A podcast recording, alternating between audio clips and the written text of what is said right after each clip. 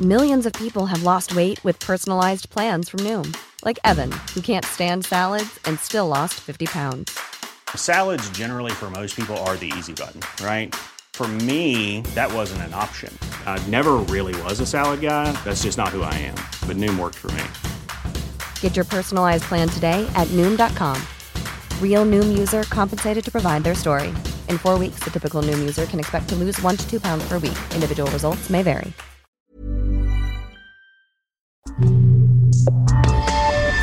Esto es República H.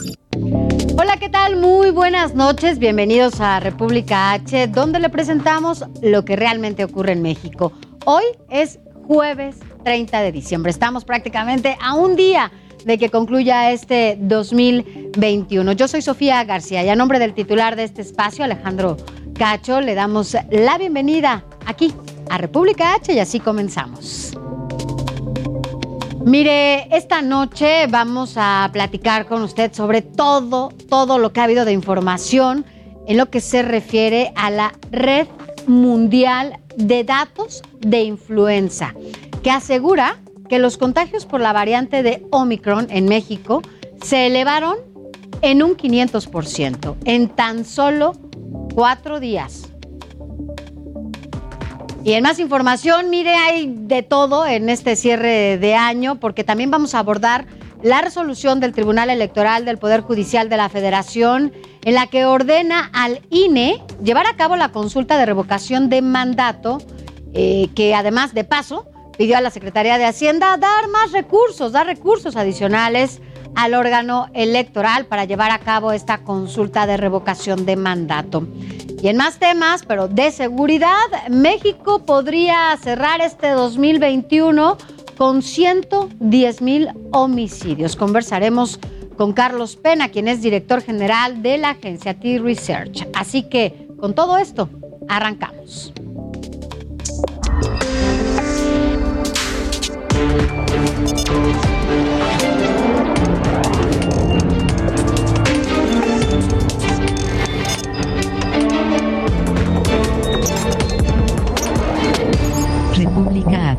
Con Alejandro Cacho. Mire, vámonos rápidamente al detalle de toda la información y es que la Red Mundial de Datos de Influenza reportó que la cifra de la variante de Omicron aquí en nuestro país, en México, se elevó 500% en cuatro días, al pasar de 42 a 252 casos positivos y se registran en 14 entidades. Los contagios se encuentran localizados sobre todo en 159 ciudades, en 159 en la Ciudad de México, 35 en el Estado de México, 18 en Quintana Roo, 13 en Yucatán, 12 en Tabasco, 5 en Tamaulipas, 4 en Puebla, 2 más en Sinaloa y uno hasta ahora allá en Baja California, Chiapas, Guerrero, Hidalgo, Oaxaca y Veracruz. Hay que recordar solamente que para identificar esta variante, bueno, pues no es que llegues y te diga, no, pues ya tiene usted la variante Omicron, pasan algunos días para que justamente puedan identificar que es esta variante Omicron. A veces pueden pasar incluso dos semanas. Pero mire, ahora vámonos hasta Tamaulipas, donde allá las autoridades sanitarias determinaron que Tampico pasará a semáforo epidemiológico rojo. Pero quien tiene toda la información es Carlos Juárez, nuestro corresponsal allá en Tamaulipas. Cuéntanos eh, qué está pasando allá con el número de contagios. ¿Cómo estás, Carlos? Buenas noches. Hola, ¿qué tal, Sofía? Muy buenas noches. Qué gusto saludarte a ti y a todo tu auditorio desde justamente el sur de la entidad, que ya está prácticamente en rojo esta zona porque ah, acaba de emitirse también un semáforo rojo para el municipio de Ciudad Naro, que es prácticamente una ciudad vecina Y es que hoy se registraron más de 110 casos positivos de coronavirus y así como también más de eh, cerca de 10 defunciones que se tienen registradas derivado a esta pandemia. Hay que destacar que en Tamaulipas han registrado más de 90 mil casos positivos de esta enfermedad, que han muerto más de 6 mil personas, pero llama la atención que desde hace unos días se están registrando una alza en los casos de prácticamente todo Tamaulipas. Es por ello que Tampico, una de la entidad, ya se encuentra en rojo, así como también otros municipios de diferentes zonas en donde, bueno, los casos han ido a la alza, como también las hospitalizaciones. Lo que está recomendando la secretaria de Salud, Gloria Molina Gamboa, es que se eviten justamente las fiestas por el fin de año, así como aglomeraciones, y también se pide a la población, pues, no estarse abrazando ni saludando de mano ni de beso ante el incremento de los casos de COVID-19. Hay que destacar que, bueno, el día de ayer también el gobernador del estado, Francisco García Cabeza de Vaca, emitió un mensaje a través de sus redes sociales en donde pedía a la gente estar muy alerta de esta situación de la pandemia. Él aseguraba que se estaba ingresando a una nueva ola de contagios de coronavirus. Es así como ya son dos días seguidos en los que se registran más de 100 positivos aquí en esta entidad. Eh, la situación, bueno, pues comienza a ponerse compleja porque justamente la gente estaba empezando a tener mayor actividad y es ahora como incluso ya se han retratado el regreso a clases presenciales en esta zona sur del estado. Esa es la información que te tengo desde Tamaulipas esta noche. Carlos, eh, entiendo que bueno el número de contagios es mayor allá en diferentes ciudades, que ya nos comentas en Tamaulipas, pero dime algo, ¿cómo está el tema en las hospitalizaciones? El tema de la hospitalización no, no ha sido tan alto a comparación de otras olas hay que comentar que, bueno, pues está iniciando esta cuarta ola aquí en Tamaulipas. Eh, seguramente en las próximas semanas podríamos estar viendo eh, una nueva a, una nueva alta en la especialización. Regularmente son los Carlos Canseco y el Torre Cantú los que más registran saturación, incluso han llegado al 100% eh, de ocupación hospitalaria, pero este todavía no es el caso en Tamaulipas. Eh, te repito, Tamaulipas apenas está ingresando a esta cuarta ola de contagios de coronavirus y es en estos municipios del sur de Tamaulipas donde se comienza a ver mayor afectación por lo que son colocados en un semáforo rojo, lo que implica también restringir algunas actividades. Esto es, es lo que te iba a preguntar, ya con el semáforo rojo pues cambia un poco el escenario que ya se tenía con los, el semáforo que tenían anteriormente. Y bueno, pues esto quiere decir que habrá cierres, habrá cierres de algunos negocios, Carlos, o cuáles las medidas. ¿Serán de extremas, eh, como casi siempre que están en semáforo rojo? Regularmente en Tamaulipas, cuando después de la primera ola de contagios hubo cierre masivo de negocios no esenciales, sobre todo, no se ha emitido ninguna indicación por parte de las autoridades estatales de cómo se va a actuar con esta cuarta ola. Lo que sí es cierto es que, por ejemplo, el secretario de Turismo, Fernando Rivera Rocha, comentaba hoy por la mañana que se va a activar los protocolos sanitarios en sitios turísticos como las playas. Una de mm. ellas se ubica justamente en esta zona, en Ciudad Maro, que está en rojo, y donde se tienen que aplicar los protocolos sanitarios que son eh, cuestionarios, así como eh, revisar que traigan eh, cubrebocas. Eso es lo que se está pidiendo en estos momentos por parte de autoridades, que la gente no deje de usar cubrebocas pese a que puedan tener el, el esquema completo de vacunación. Eh, y bueno, eh, vamos a estar muy al pendiente eh, de lo que indiquen las autoridades educativas, las autoridades estatales, porque sí se prevé que con estos semáforos rojos haya cierres. También el sector comercial ha emitido ya su preocupación y más por estos casos también de la variante Omicron al menos tres de los que tú has comentado se encuentran aquí en el sur de Tamaulipas. ¿Y se ha comentado algo, Carlos, finalmente de algunas medidas extraordinarias que se vayan a tomar, sobre todo en la frontera, para el paso de gente, quienes vengan o quienes vayan? Sí, fíjate que en el caso de la frontera vimos que hubo una movilización por parte de las autoridades para justamente estar revisando que los paisanos que estén ingresando por la frontera norte pues cuenten con cubrebocas, se les solicitaba también que si llegaban a México eh, pues, trajeran su esquema completo de vacunación. No se ha comentado que habrá todavía un cierre de la frontera.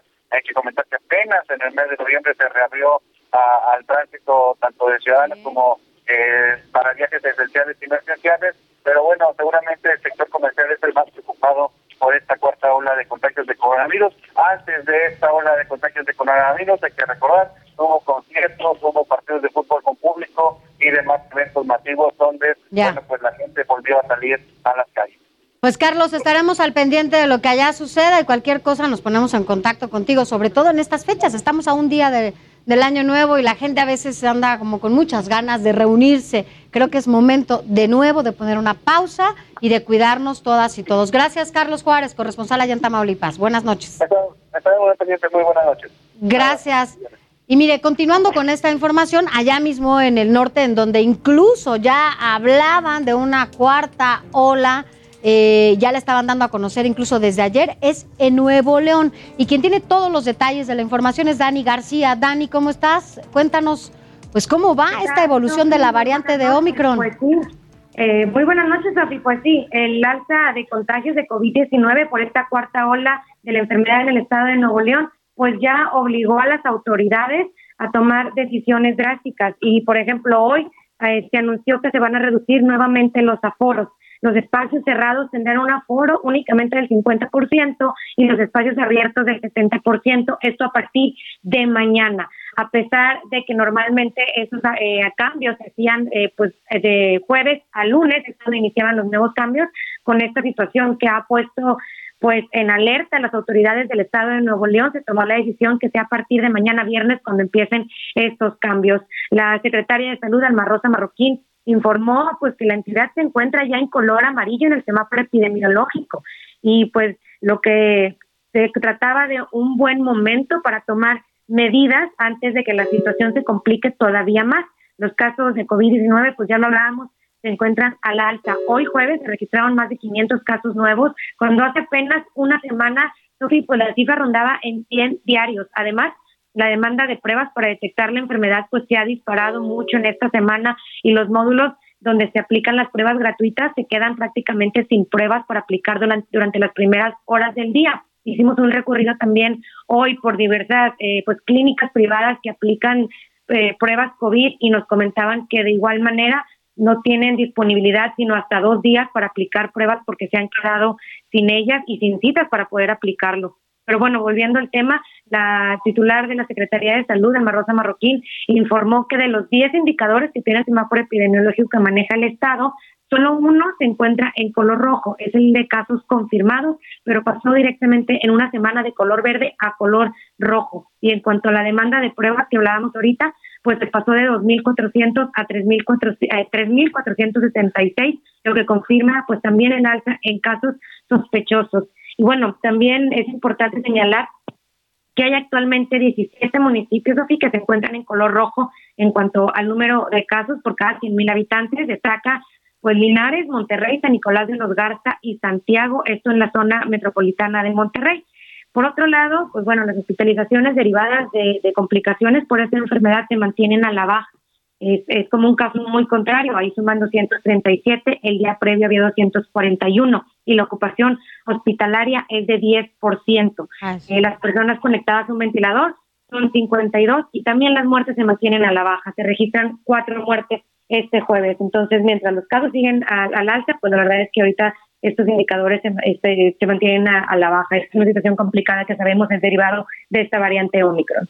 Pues Dani, eh, medidas que se tendrán que tomar y justo como lo decías, eh, ya a tiempo para que esto no se siga propagando. Sabemos que Omicron es mucho más rápida, entra más rápida, no quiere decir que sea más peligrosa, pero sí es más rápido para eh, el contagio entre personas y bueno, ahora niñas y niños que lo hemos estado informando en este espacio. Pero bueno, pues estaremos dándole seguimiento a la información allá en Nuevo León. Por lo pronto, Dani, pues a cuidarse. Cuídate mucho. A, cuidarse, claro que sí, estamos pendientes y muy buenas noches a todos. Buenas noches, Dani García, allá en Nuevo León.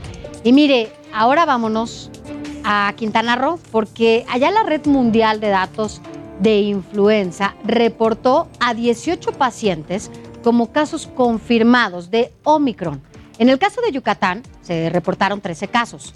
Los gobiernos, tanto de Quintana Roo como de Yucatán, eh, no han dado alguna declaración sobre este tema.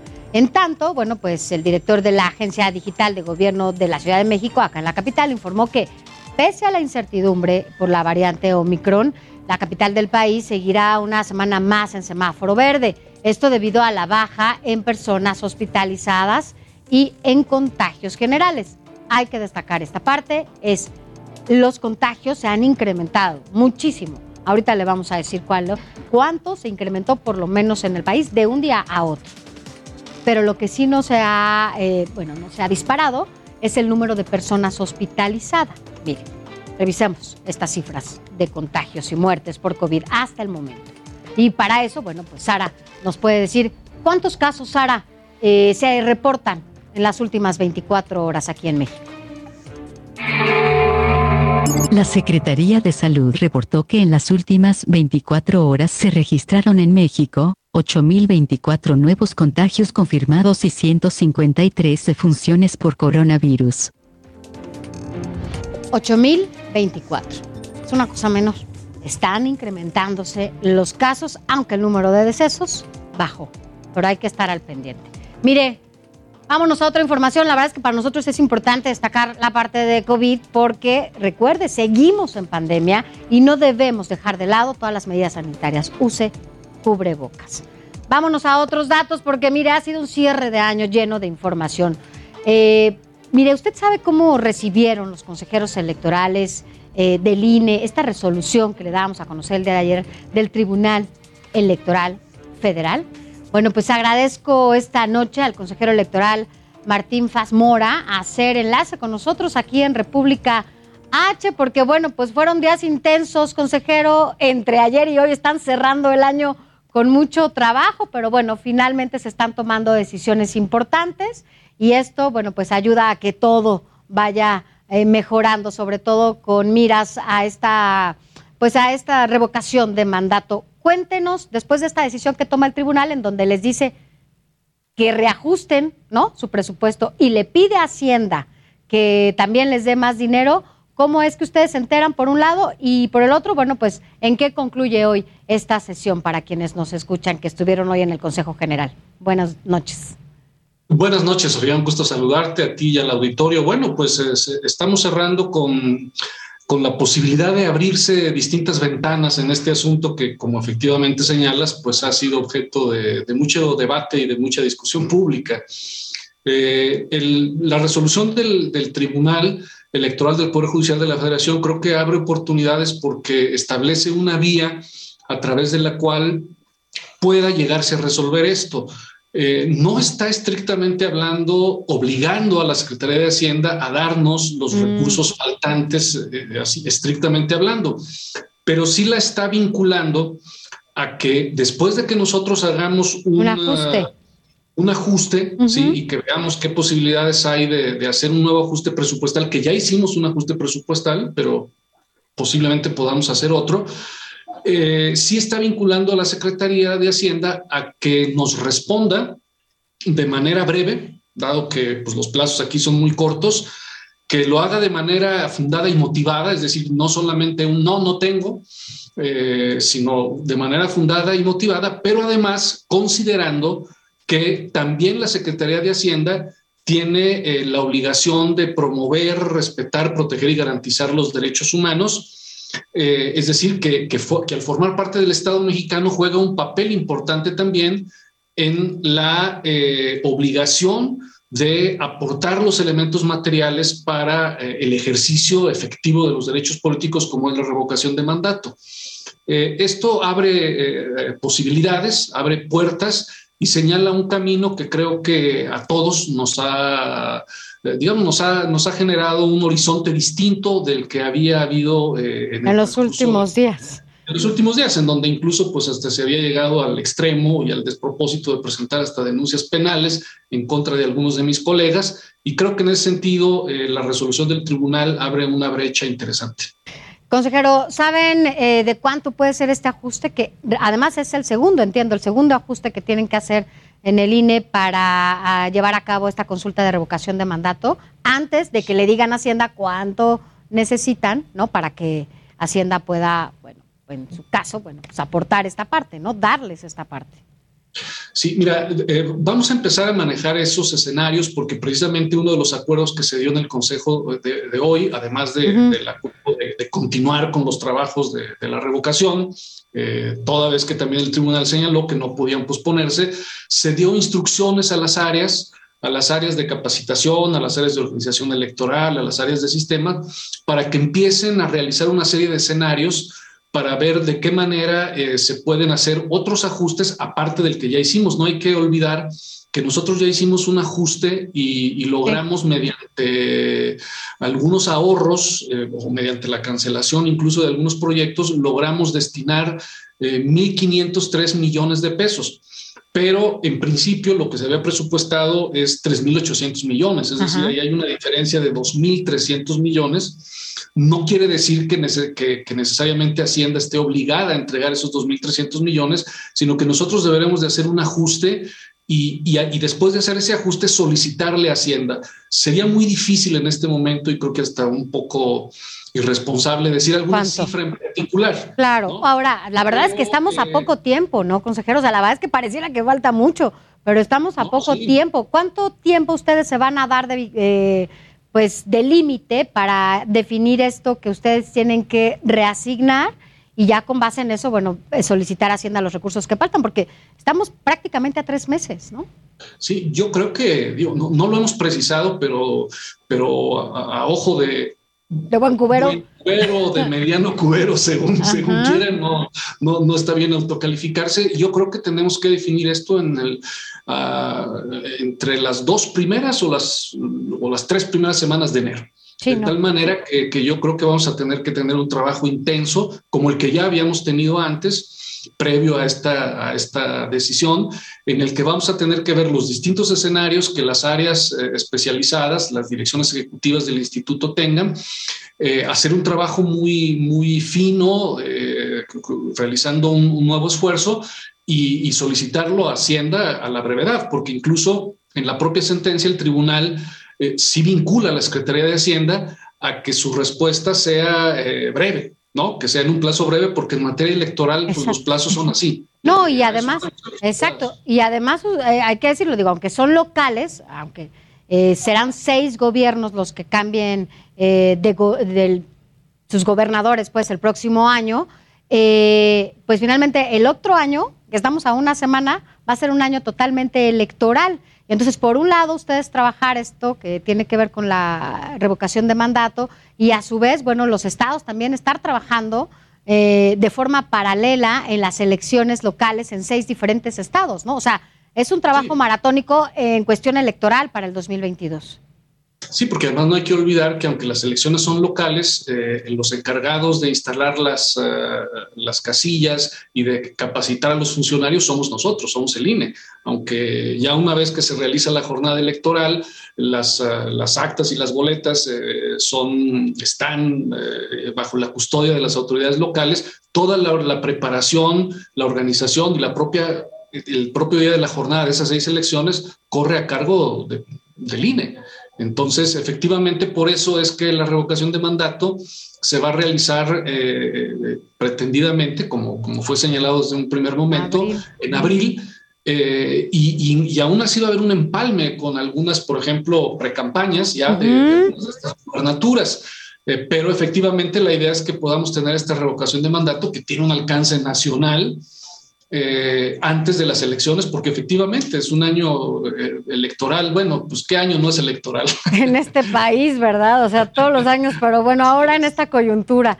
Oiga, y bueno, finalmente, para esta contienda electoral no hay problemas presupuestales, ahí sí está todo perfecto, ¿no? Sí, para, para las seis, seis gobiernos. las seis contiendas electorales locales, el presupuesto que se solicitó eh, existe. El problema fue fundamentalmente lo que tenía que ver con, con estos ejercicios que si bien no eran todavía ya un hecho que se iban a realizar, pero que había que solicitar de manera de manera, digamos, previa, eh, que era tanto la posibilidad de una revocación de mandato, que, que, todavía es una posibilidad porque estamos en la etapa en la que tenemos que ver si se juntan las firmas suficientes y válidas, y también eh, la posibilidad de que hubiera una consulta popular. Eh, ya no, ya pasó el plazo para que haya una consulta popular, noviembre era la fecha límite, no habrá consulta popular, pero nosotros en previsión y de manera precautoria solicitamos un presupuesto para ambos y el problema del recorte fundamentalmente afectó a, a la revocación de mandato y a la consulta popular. Descartada la consulta popular, solo la revocación de mandatos a lo que nos enfrentamos, pero las elecciones locales eh, están fondeadas eh, plenamente.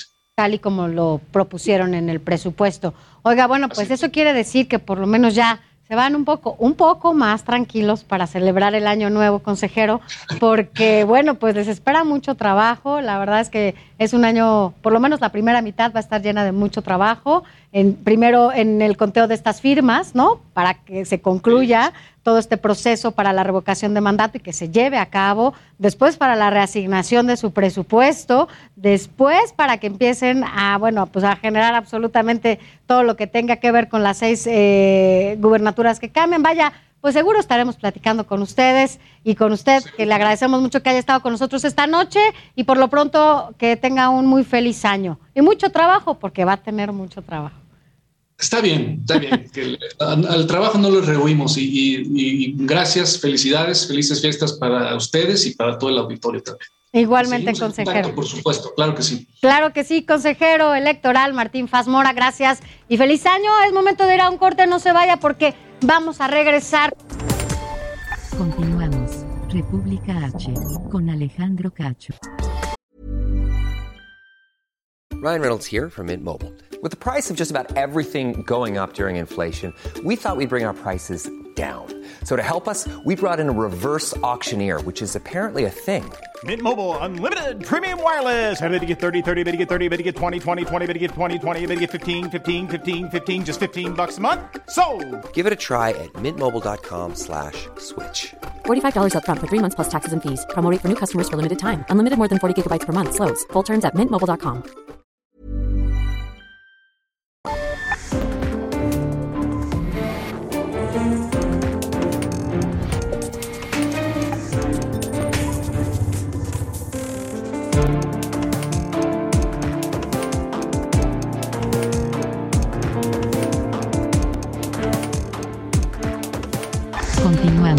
República H, con Alejandro Cacho.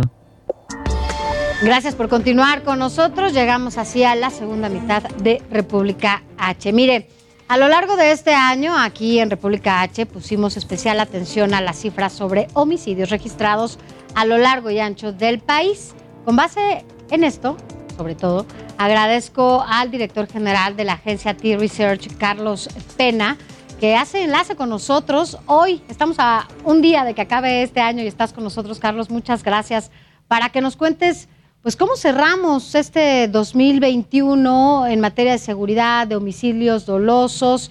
Y bueno, tú traes todos esos datos. Gracias por estar con nosotros. Buenas noches. Sí, buenas noches, Sofi. Como bien lo dices, ¿cómo cerramos en materia de homicidios dolosos? ¿Por qué, por qué esta cifra, por qué este dato de homicidios dolosos eh, cobra importancia? Porque fue el que el presidente Andrés Manuel quiso tomar como referencia para su lucha contra la delincuencia o la inseguridad. Él dijo, vamos a disminuir los homicidios dolosos y en función de ese, de ese, de ese cifra o de esa disminución, vamos a ver si funciona o no funciona nuestra estrategia de eh, combate a la inseguridad. Digámosle los abrazos y no los balazos, para en palabras más fáciles. Bueno, ¿cómo cierra el 2021? La verdad es que no cierra eh, como quisiéramos, porque en lo que va de 2021, el corte del día de ayer, llevamos casi 33 mil homicidios. ¿Qué significa esta cifra para 2021? Significa prácticamente 2 mil menos que los que registramos en 2020, que fue el año histórico de más homicidios en la historia. Y hubo pandemia, como bien lo dices. En 2019 fueron 36.660. En 2020, con pandemia, ojo, 36.579. Es decir, son los dos años históricos desde que se tiene registro de esta, de esta estadística, más o menos como desde el 92, más de 30 años, eh, donde más homicidios ha habido en México, uno cada 14 minutos en estos dos años, 19 y 20. ¿Qué significa el 2021 contra cerca de 33 mil homicidios y en el conteo total? Total este sexenio casi 110 mil homicidios, para ser exactos 109 mil homicidios, significa que estamos eh, caminando en el sexenio más violento de lo que hemos eh, visto en los últimos, llamémosle, al menos seis sexenios desde Carlos Salinas a la fecha. A 37 meses de gobierno, Sofi, que hiciéramos el comparativo con otros sexenios, Enrique Peña Nieto llevaría o llevó 66, cerrando cifras, 66 mil homicidios a 37 meses de gobierno. Hoy Andrés Manuel lleva 109 mil, casi 110 mil homicidios. Es decir, en el avance, digamos, en el ritmo de mes, en el ritmo mensual comparado con otros sexenios, vamos terrible, casi al doble, casi al doble, sería 120 mil en doble. Pero a este ritmo y con estas condiciones que si bien el presidente presume y dice, este año bajaron los homicidios, tiene razón cuando lo dice, pero ¿qué significa bajar los homicidios? Si lo contáramos en tiempo, significa que pasó de un asesinato cada 14 minutos a un asesinato cada 15 minutos, Sofía. A eso sí, eh, se puede resumir la disminución de los homicidios, que bajó de 36.500 a un poco va a cerrar en 33.500, que bajó 3.000 homicidios. Eso es lo que estamos hablando en términos reales, esta disminución. Para, si, si siguiéramos este ritmo, Sofía, estaríamos hablando de que para el final del sexenio estaríamos arriba de los 200 mil homicidios dolosos, cifra nunca antes vista. Incluso podría ser la suma hasta de cuatro sexenios o tres sexenios, Carlos Salinas, Ernesto Cedillo y Vicente Fox, y aún así no llegamos a los 200 mil sexenios. O sea, podríamos sumar hasta 18 años o 20 años de homicidios en México y lo superan estos últimos eh, o este sexenio si siguiéramos este ritmo. Carlos, es decir, o sea, la pandemia ni siquiera controló, ponderó, ayudó a que pues sucedieran esta, este tipo de delitos, ¿no? ¿En qué ayudó la pandemia? Fácil, te lo voy a poner. Disminuyó en 100 homicidios en todo el año, en 100 homicidios en todo el año, en la cifra histórica del 2019, que ha sido la más violenta en la historia de México. En eso nos ayudó la pandemia. Disminuyó en 100 homicidios en todo el año. ¿Cuáles son los estados en donde más se cometen estos homicidios? Evidentemente, y sigue a la cabeza eh, Guanajuato, donde de estos 109 mil, 13 mil homicidios son en Guanajuato.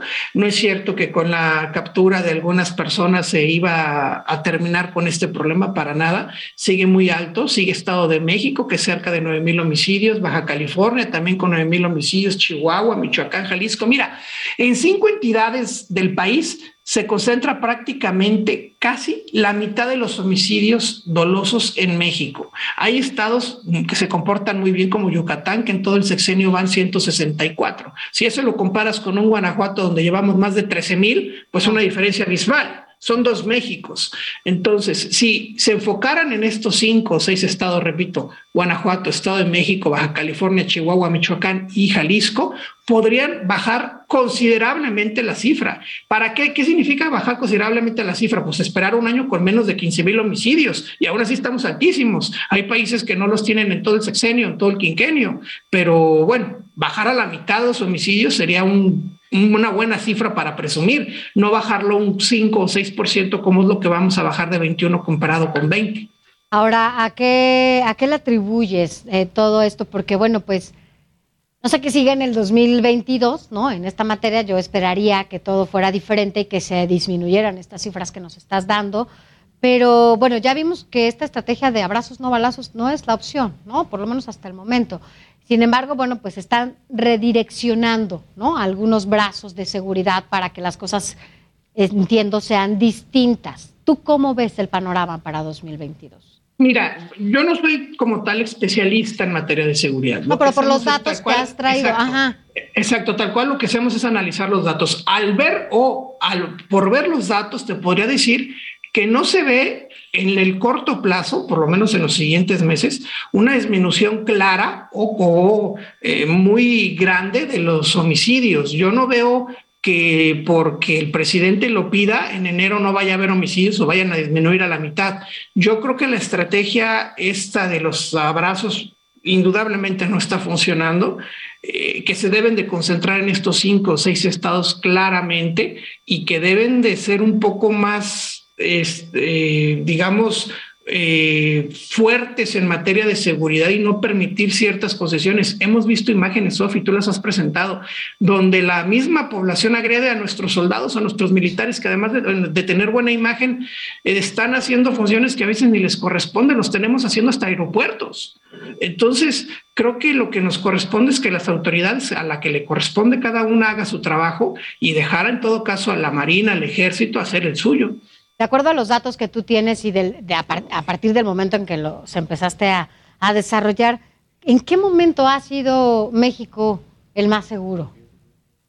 Mira, como tal, el sexenio de Vicente Fox fue, de todos los sexenios de Carlos Salinas a la fecha, en el que menos homicidios hubo. Hubo 60 mil en todo el sexenio. Y repito, en este que llevamos a la mitad, llevamos 109 mil. En el sexenio Vicente Fox hubo 60 mil homicidios. Digámoslo así, fue el sexenio donde menos homicidios hubo. ¿Cuál fue la estrategia? Habría que analizarla a detalle. ¿Cuál fue la estrategia que se usó en ese sexenio? Incluso en el sexenio de Felipe Calderón, los primeros tres años antes del 2009, iban muy bien, iban para abajo, iban abajo. Cuando Felipe Calderón comienza la famosa guerra esta contra el narcotráfico, que recordarás comenzó en Michoacán, y todo este tema, eh, es cuando se le disparan los homicidios. Pero si no, también Felipe Calderón hubiera terminado muy abajo en materia de homicidios. Ya con Peña Nieto ya venía muy descontrolado la situación, la estrategia también usada no fue de lo mejor. En total fueron 156 mil homicidios en el sexenio de Peña Nieto, pues nada que presumir. Y en lo que llevamos de este 109 mil, tampoco nada que presumir.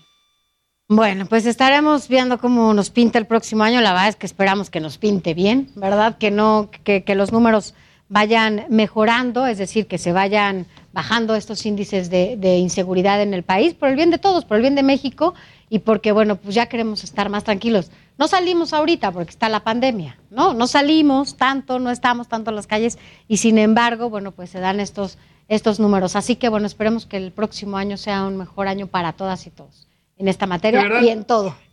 Así es, de verdad lo esperamos y te mando un fuerte abrazo. Yo también. Lo mejor siempre. Feliz año. Muchas gracias, Carlos. Gracias. Saludos. Saludos. Son las 8 con 39 minutos. Esto es República H. Mire, vamos a cambiar de tema porque hoy Omar Fayad, el gobernador de Hidalgo, acusó a su partido, al PRI, de traición por entregarle la candidatura al Partido Acción Nacional para hablar para hablar de este tema, bueno, pues agradecemos que esté con nosotros al corresponsal para que nos cuentes todos los detalles, Ignacio García, porque bueno, hoy fue primero el gobernador de Hidalgo, después le respondió el presidente del PRI y bueno, pues ha sido todo un día de jaloneo ahí entre estos dos personajes. ¿Cómo estás? Muy buenas noches. ¿Qué tal, Sofía? Un saludo a ti y a todo el auditorio. Pues comentarte que efectivamente este encuentro se dio precisamente tras el acuerdo de la Comisión Política Permanente del PRI que se llevó a cabo el día de ayer en la Ciudad de México y en la que se asignó que la candidatura a la gubernatura de Hidalgo sería para el Partido Acción Nacional y por ello el gobernador del estado acusó de traición a la dirigencia nacional. Comentarte que el mandatario estatal señaló en sus redes sociales que la dirigencia nacional no lo convocó a la sesión de la Comisión Política Permanente, aunque es un integrante de la misma, y dijo que se trató de uno de los muchos agrarios que en oscurito ha realizado esta dirigencia en contra de la militancia. Según Fayad, esta traición pues será acompañada también con toda la búsqueda de la democratización del partido para buscar el respeto a la dirigencia y a sus consejeros estatales. Dijo que el PRI en general no es malo, sino las malas decisiones que han tomado sus dirigentes y por ello pretende que la militancia pues no crea esta falsa que pretenden imponer por parte del PRI a través de Acción Nacional. Comentarte que al respecto, el dirigente nacional del PRI, Alejandro Moreno Cárdenas, aseguró que la molestia del mandatario estatal obedece a intereses personales y recordó que en los últimos años ha mostrado entreguismo y sumisión al gobierno federal emanado de Morena. Según el exgobernador de Campeche, no permitirán la exposición de ningún candidato destinado a la derrota de Morena para garantizar la impunidad de quienes van de salida y por ello consideró que Fayad Meneses ha sido desleal con el PRI al entregarse al gobierno federal. Al respecto, también el secretario técnico de la Comisión Política del PRI, Pablo Angulo Briceño, también señaló que cuentan con las pruebas que avalan que el gobernador fue convocado a la reunión que sostuvo ayer en la Ciudad de México la Comisión Política Nacional. Ante este acuerdo, pues precisamente la comisión está comprometida a que el Partido Acción Nacional postule al candidato de la coalición Va por México y este podrá ser no militante del Partido Blanquiazul, mm. aunque de, de manera oficial se manifestó que podría ser una mujer. Es la información que tenemos hasta este momento sobre este esta inconformidad expresada por el gobernador de Hidalgo. Bueno, pues yo digo que cada vez se llevan más pesado en los partidos políticos. Primero lo habíamos visto en Morena, pero ahora también lo están haciendo en el PRI, digo, yo creo que se llevan así cuando lo hacen en privado, pero nunca lo habíamos visto en público. Pero bueno, José García estaremos, Ignacio García estaremos platicando contigo porque además, eh, pues es uno de los estados que cambia gubernatura el próximo año, por eso todo, todo este debate y toda esta discusión. Y bueno, pues estaremos platicando contigo muy seguido. Gracias, gracias por haber estado con nosotros y feliz año. Ignacio García, corresponsal allá en Hidalgo. Gracias, igual para ti. Y mire, ya se lo comentaba también mi compañero. Alejandro Moreno, dirigente nacional del PRI, no se quedó callado y le respondió a Omar Fayad. Afirmó que el gobernador de Hidalgo responde a sus intereses personales y no los del partido. Recalcó que el PRI irá en alianza con PAN y PRD en el Estado y no permitirán que el gobernador actual, Fayad, le entregue el poder a Morena. Esta respuesta la da el presidente del PRI, Alejandro Moreno, a través de su cuenta de Twitter. Así que bueno, así las cosas allá en el PRI. Puebla, en República H. Vámonos a más información. Ahora vámonos hasta Puebla, porque allá, mire, decenas de conductores de Uber y también de Didi desquiciaron el tráfico vehicular en diversos puntos de la ciudad. Claudia Espinosa, tú tienes toda la información. Claudia, nuestra corresponsal allá en Angelópolis, nos tiene todos los detalles. ¿Cómo estás? Muy buenas noches. Muy bien, te saludo con gusto a ti y a todos los amigos del auditorio del Heraldo Media Group. Como lo mencionas, esta mañana, pues en al menos tres puntos importantes de la capital, uno enlazando la autopista México-Puebla, otro más en la zona sur, en la carretera hacia el municipio de Atlisco, que posteriormente pues contacta con la zona de Morelos, y otro más en la zona centro, pues eh, fueron puntos donde los de conductores de estas plataformas de Uber, Didi y Cabify bloquearon los accesos en protesta por el acuerdo publicado por el gobierno del estado a través de la Secretaría de Movilidad y Transporte, en el cual se están regulando topes de tarifas a estas eh, unidades. Hay que mencionar que el acuerdo fue publicado el pasado 28 de diciembre y tendrá una vigencia hasta el 15 de enero y establece dos tipos de tarifas, diurnas y nocturnas, dependiendo del recorrido, siendo eh, la más básica de 5 kilómetros para la mañana de 52 pesos y por la noche de 68. Esta será la tarifa tope que tendrán que cobrar en las plataformas la decisión de la autoridad estatal tiene que ver con la queja de los usuarios por las tarifas dinámicas de este tipo de unidades de transporte. Ante eso, pues se manifestaron. Sin embargo, pues esta manifestación duró realmente menos de una hora y media porque elementos de la policía estatal los desalojaron. Hubo en uno de los puntos, en pleno centro casi de la ciudad, un enfrentamiento, un conato de violencia entre los policías y los conductores y bueno, finalmente inclusive se detuvo uno de ellos porque arrolló uno de los elementos de policía estatal. Por lo pronto, bueno, pues estas tarifas seguirán vigentes y la queja de los conductores se mantiene también. Es la información que te tengo desde Puebla. Habrá que ver cuál es la queja también de los usuarios, Claudia, porque como ya mencionabas, Didi y Uber han tenido muchos conflictos, sobre todo porque se han ido al tope en sus tarifas. Cuando un viaje te cuesta 150 pesos, de repente llegaba hasta 500 pesos. No hay, ¿no? Como esta posibilidad de que les pongan un tope. En el caso de Puebla, bueno, pues lo están haciendo ellos no les gusta, pero habrá que preguntarle a los usuarios, sobre todo después de los abusos que hubo con, el, con, el exceso de costos que estuvieron cobrando en los pasados días. Así es, fíjate que la tarifa máxima que se tiene es en la noche de alrededor de 280 pesos, pero estamos hablando de una distancia superior a los 25 kilómetros. Se mm. hizo con base en ello eh, por la mañana de 220 y lo máximo que pueden cobrar y con eso pues tratan de subsanar parte de estas quejas que como bien lo dices no solo se han presentado en Puebla sino en el resto del país, pero que al menos aquí hasta el 15 de enero no podrán eh, pues ser modificadas porque si no pues las unidades podrían ser incluso recogidas por la Secretaría de Movilidad aquí en Puebla. Bueno, está bien, eso es una buena noticia para los usuarios. Gracias, Claudia Espinosa, corresponsal allá en Puebla. Buenas noches, feliz año. Igualmente. Gracias. Y mire, vámonos a, más información de hace unos minutos, porque el juez Cánter Alejandro Villa Ceballos ratificó la prisión preventiva justificada contra Rosario Robles. No podrá salir.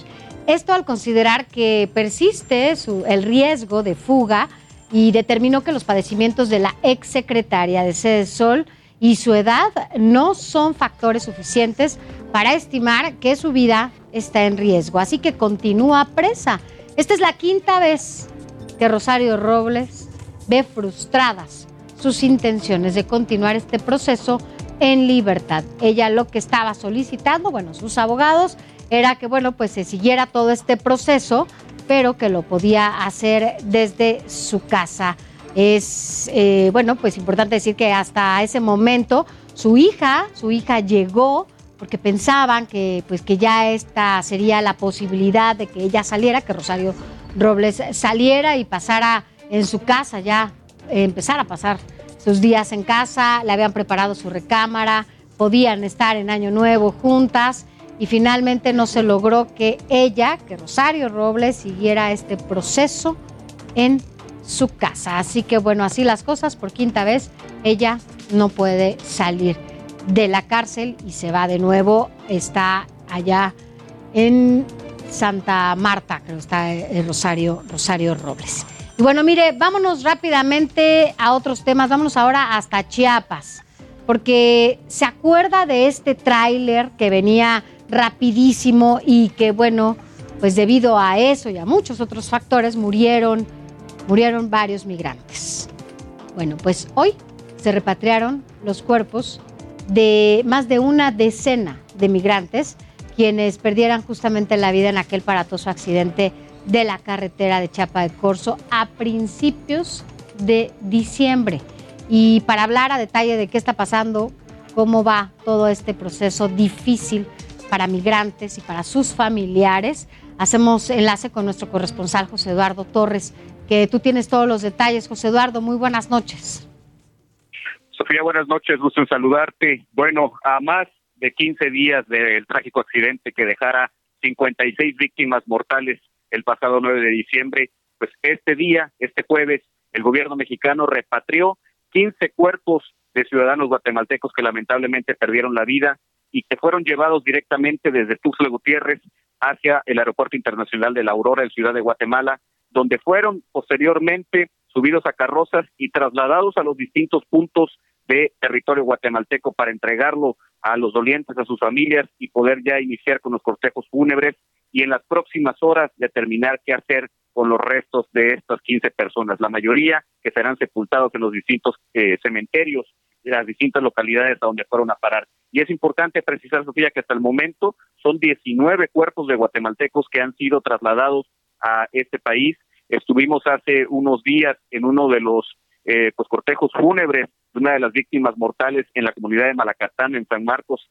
a escasos 15 kilómetros de aquí de la frontera con Chiapas, y comentaban los familiares que pues salieron en busca de una oportunidad estas personas, estas 56 personas que murieron y lamentablemente regresaron a pocos días de haberse ido a su país, pero ya en un ataúd y muertos. Hasta el momento, pues, las autoridades de Guatemala han llevado a que Saltenango, Quiché, Izabal, Baja Verapaz, San Marcos, Escuintla y Chimaltenango, estos departamentos de Guatemala, los cuerpos de las 15 personas que en su mayoría son personas pues jóvenes de entre los eh, 21 a 29 años, solamente dos que rebasan los 40 años, pero hasta el momento otros 15 cuerpos que han sido repatriados, en total 19 a Guatemala, después de este trágico accidente que hasta el momento sigue dando malas noticias, Sofía. Pues así es, todavía falta mucho por hacer y bueno, nosotros estaremos al pendiente, José Eduardo, de lo que sigue. Todavía faltan cuerpos, ¿no? Sí, en efecto, faltan cuerpos por identificar, inclusive cinco cuerpos más que salieron hoy del CEMEFO de Tuxtla Gutiérrez, no se supo el paradero y el destino que llevaban estas, estas carrozas. Finalmente, algunos eh, pues, testigos oculares dijeron que son eh, personas originarias de República Dominicana, pero todavía hay otros cuerpos que no han sido identificados y que permanecen en la morgue a la espera de poder dar con los familiares y con la identidad de estas personas. Sofía. Ah, qué triste, pero bueno. José Eduardo, estaremos al pendiente de todo lo que sucede. Muchas gracias por tu información. Pendiente, Sofía, buenas noches. Gracias y feliz año. Nuestro corresponsal allá en Chiapas. Y mire, vámonos rápidamente a otros temas. Eh, se les debe, se les debe el pago de quincenas a casi 8 mil empleados allá en Aucalpan. Pero esta y más información aquí en el resumen de estados se reportó un incendio en una pensión de autobuses en el municipio de Escobedo, en Nuevo León. El fuego inició a causa de una reparación mecánica. Las llamas afectaron 14 unidades y no hay reporte de lesionados. Otro incendio se registró en la refinería Lázaro Cárdenas en Veracruz. Se evacuó al personal y no hay lesionados.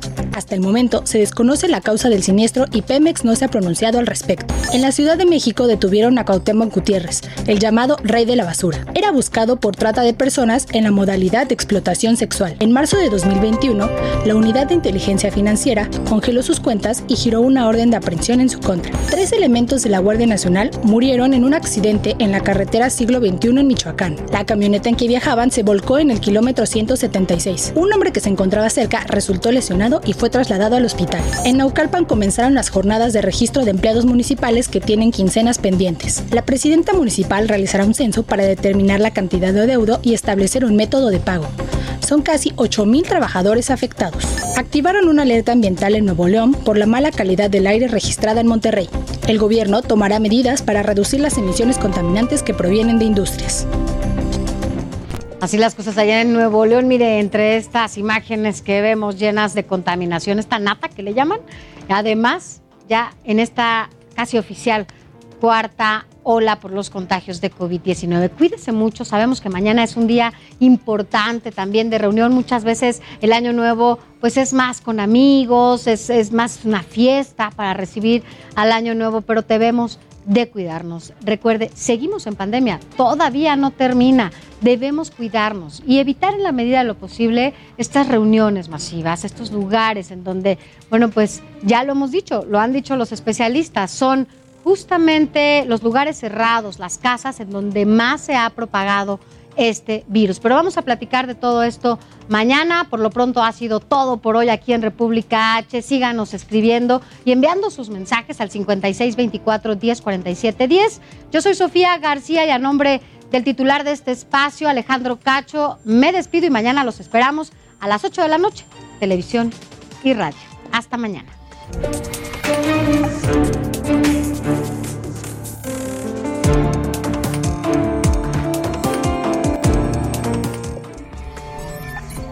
Esto fue República H con Alejandro Cacho. Hi, I'm Daniel, founder of Pretty Litter. Cats and cat owners deserve better than any old-fashioned litter. That's why I teamed up with scientists and veterinarians to create Pretty Litter. Its innovative crystal formula has superior odor control and weighs up to 80% less than clay litter. Pretty Litter even monitors health by changing colors to help detect early signs of potential illness. It's the world's smartest kitty litter.